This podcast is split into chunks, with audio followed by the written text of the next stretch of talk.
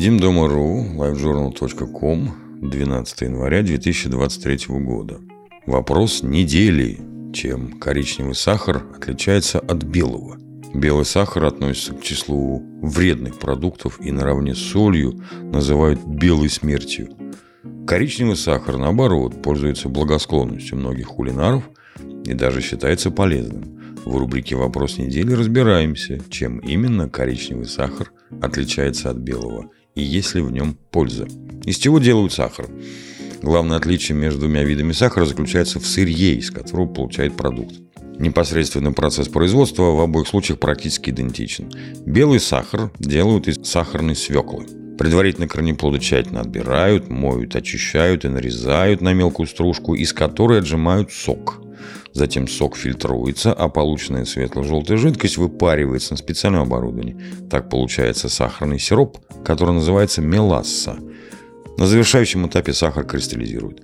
Коричневый сахар производят из сахарного тростника, почти по такой же технологии. Только сырье измельчается несколько иначе, с помощью аппаратов дробителей и мельницы. Другое отличие состоит в использовании вышедшего из-под натурального сырья материала. Меласса, полученная из сахарной свеклы, непригодна для употребления в пищу из-за неприятного вкуса и аромата. Однако в ней много углеводов, поэтому ее не утилизируют, а передают на производство кормов для сельскохозяйственных животных. Меласса из сахарного тростника имеет аппетитный карамельный запах и светло-коричневый оттенок. Она уже готова к употреблению – в некоторых странах ее даже продают в качестве сиропа, но чаще всего используют для изготовления благородных алкогольных напитков и в пивоварении. Свекольный сахар нельзя есть в нерафинированном, то есть неочищенном от примесей и запахов виде. Это просто будет невкусно. Тростниковый сахар можно употреблять и так, и так. В нерафинированном виде он даже ценится выше. Полезен ли количественный сахар? Белый сахар проходит несколько серьезных степеней очистки, поэтому в нем почти не остается никаких питательных веществ, которые были в свекле. Тростниковому сахару такая очистка не требуется. Он изначально обладает хорошими вкусовыми качествами. В нерафинированном коричневом сахаре точно сохраняются полезные микроэлементы – калий, магний, фосфор, цинк и железо.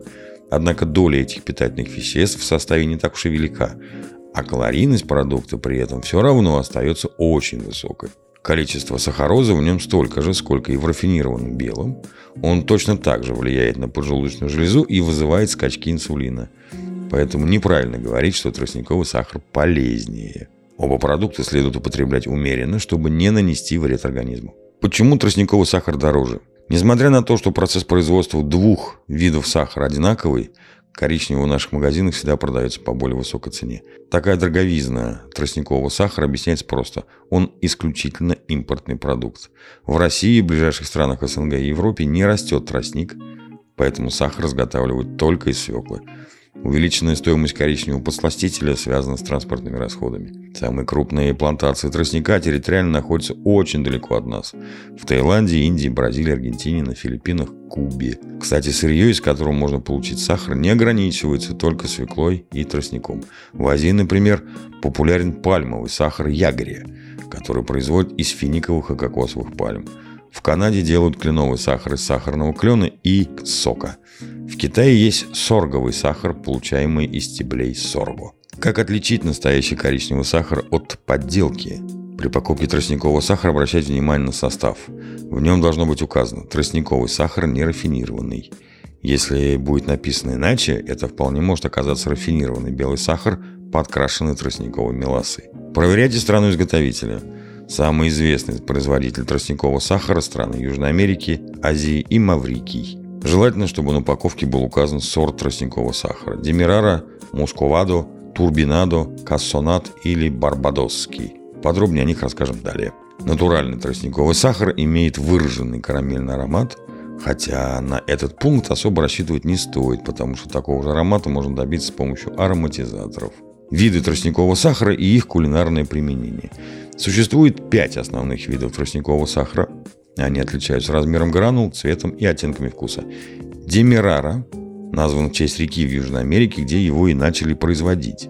Этот сахар отличает красивый золотисто-бурый цвет и крупные гранулы.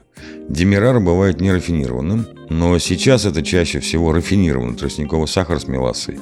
Применение в горячих напитках, в соусах и консервации.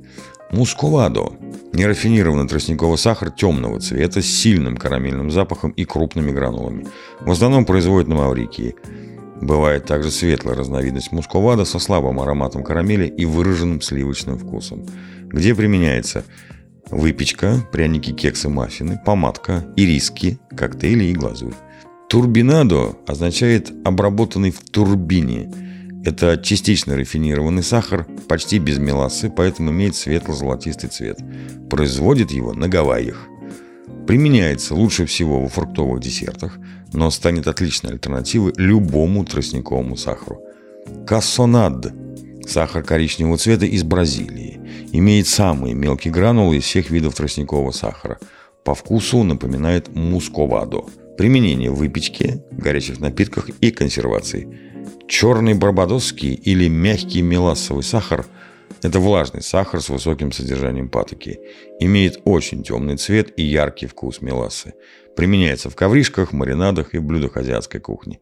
Как хранить сахар, чтобы он не закаменел? И напоследок поговорим немного о правильном хранении. Тростниковый сахар на открытом воздухе очень быстро твердеет и слипается в комок, поэтому держать его желательно в герметично закрытом контейнере – если сахар все-таки закаменел, то его можно размягчить двумя способами. Быстрый – переложить сахар в глубокую емкость, накройте влажным полотенцем и поставьте на 30 секунд в микроволновую печь. Длительный – положите к сахару дольку цитруса или яблока. Плотно закройте крышкой и оставьте на 1-2 дня.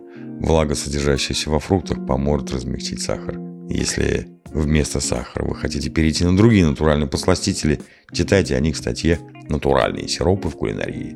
Всем приятного аппетита! сладкой жизни и будьте здоровы!